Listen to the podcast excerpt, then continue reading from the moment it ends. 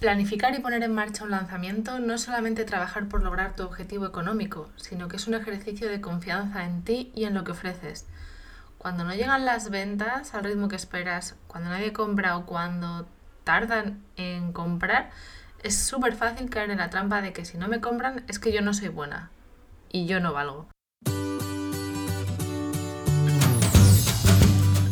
Hola, soy María Salto de Salto en Digital, periodista, comunicadora, emprendedora y apasionada de todo lo que tiene que ver con contar historias y comunicar negocios y marcas. Bienvenidos a mi podcast. En cada episodio vas a encontrarte con tips, historias, inspiración y mucha creatividad para que logres comunicar tu negocio con mucho amor y con mucha cabeza, para que la historia que cuentes emocione, conecte y te ayude a vender, porque tienes una historia que contar y hay una estrategia para ti, que te hará conseguir resultados. ¿Estás preparado? Aquí comienza. ¿Qué porras estoy haciendo?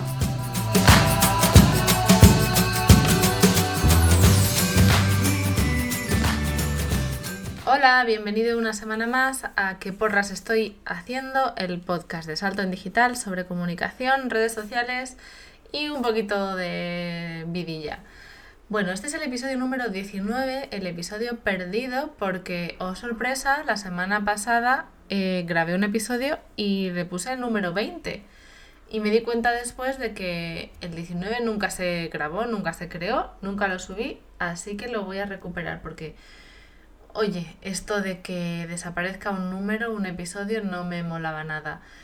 Y decidí que eh, para recuperar ese episodio 19, el tema tenía que ser lo que he aprendido de mi último lanzamiento.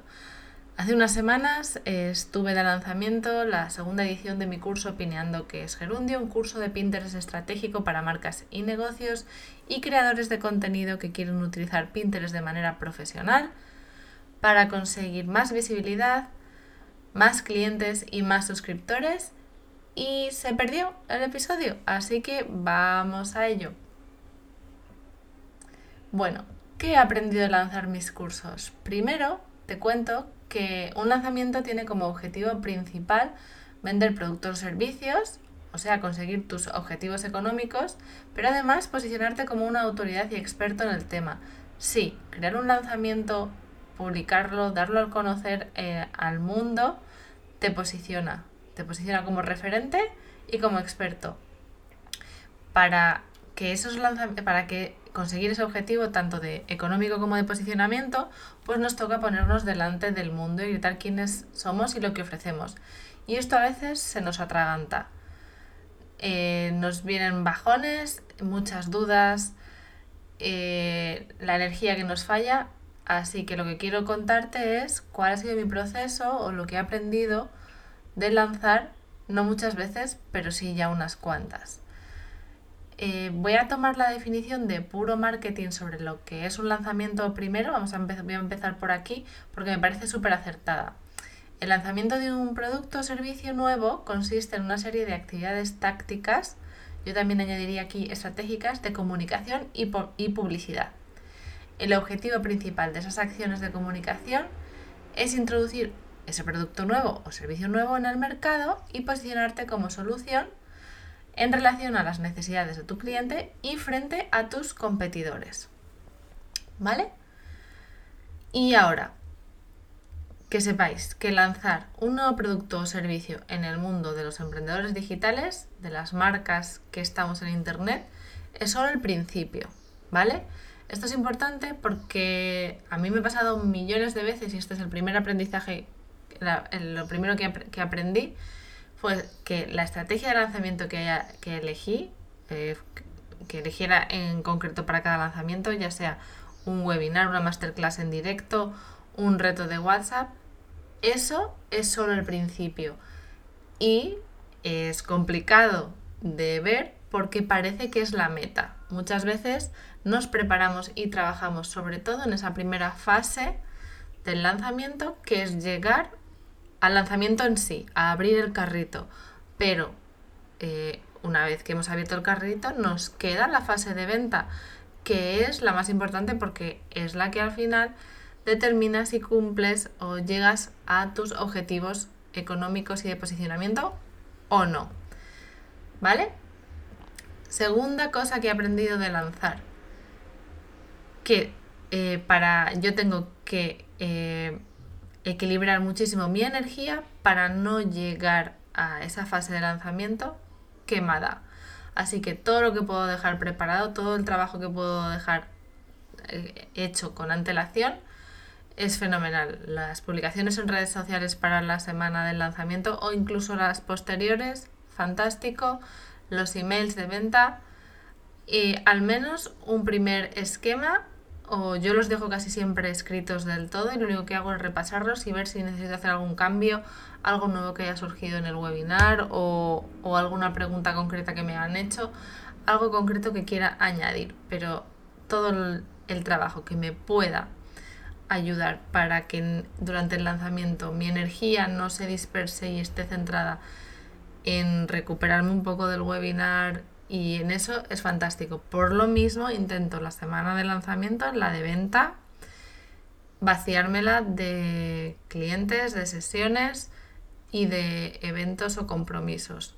Esto no siempre lo consigo, pero intento minimizar las sesiones y las, y las citas en esa semana, ¿vale?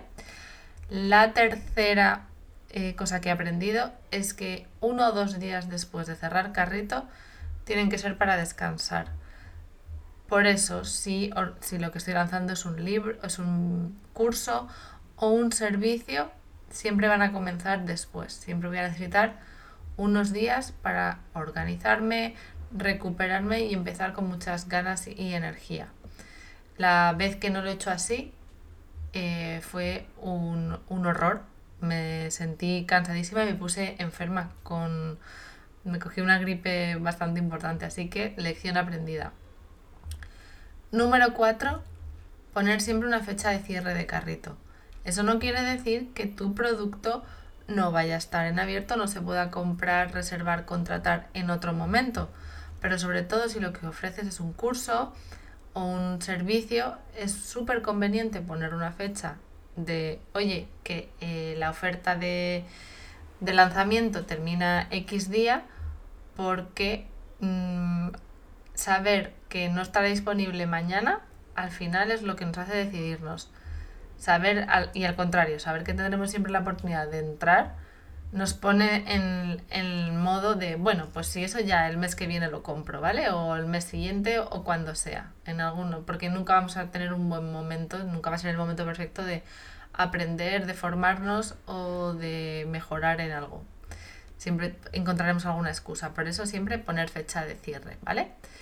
El número 5 es que no tengas miedo de enviar muchos emails con la información de lo que ofreces, Sí, yo reconozco que esto me ha costado bastantes más lanzamientos de los que me hubiera gustado. Eh, sentirme cómoda mandando ofertas en email. Es cierto que además en este último me he encontrado con bastantes bajas. Eso durante los primeros días me, me molestó, voy a reconocerlo. Pero también he pensado que sí, que, que es lo lógico. O sea que ya lo veremos en el número 6 y en el número 7 lo que he aprendido que mandar emails con lo que tú ofreces no es algo nada malo. Ya sabéis que yo cuento que comunicar nuestras marcas, comunicar lo que hacemos y quiénes somos, es parte de la estrategia del amor. Es amor por lo que hacemos, por quiénes somos, por esa pasión que tenemos y que compartimos. Y además es importantísimo e imprescindible si queremos que nuestros negocios sean sostenibles. Y lo mismo con vender. Vender es una muestra de amor, ¿vale? Punto número 6. Los negocios necesitamos comunicar y vender para ser sostenibles. Para que alguien pueda comprarnos o contratarnos, tenemos que contar lo que hacemos. Así que no podemos pretender hacer un lanzamiento y luego no enviar emails de venta, ¿vale?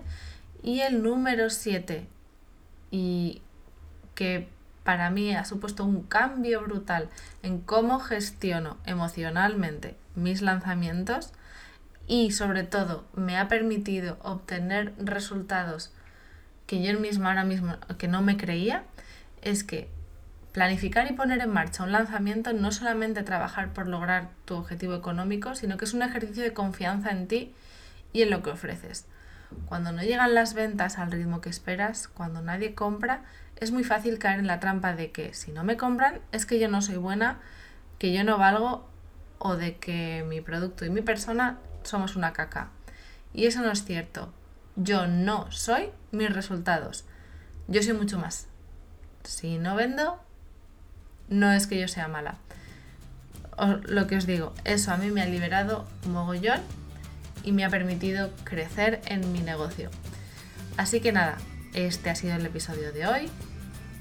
Corto al grano y con mucha amiga.